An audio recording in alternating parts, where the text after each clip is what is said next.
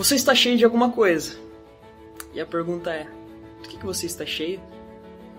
Com essa pergunta, eu inicio a nossa reflexão de hoje. Lá em Gênesis, no capítulo 22, nós lemos um relato de um homem de Deus chamado Abraão, onde naquele contexto ele é aprovado pelo próprio Senhor a sacrificar o seu filho amado Isaac.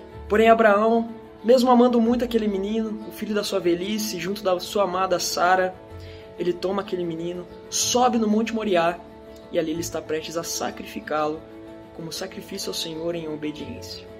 Porém, o Senhor intervém e no lugar daquele menino é sacrificado um cordeiro e ali Abraão é encontrado aprovado pelo Senhor. Do que, que seu coração está cheio? Do que, que você está sendo movido? Talvez o seu coração está cheio de seus prazeres passageiros, de você mesmo, das suas vontades, talvez de alguma pessoa ou de alguém algum lugar. Não importa. O que importa é que a palavra do Senhor vem nos ensinar de que o nosso coração deve ser completamente e somente preenchido por Ele.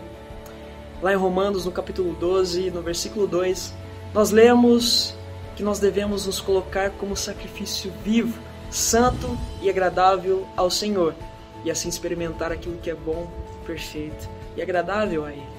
E assim como aquele cordeiro foi substituído no lugar de Isaac, Cristo Jesus tomou o nosso lugar naquela cruz, sofreu o nosso sofrimento, morreu a nossa morte, para que a gente pudesse ter vida e vida em abundância, ter um relacionamento íntimo e direto com o Pai. E para isso, nós precisamos nos voltar a Ele.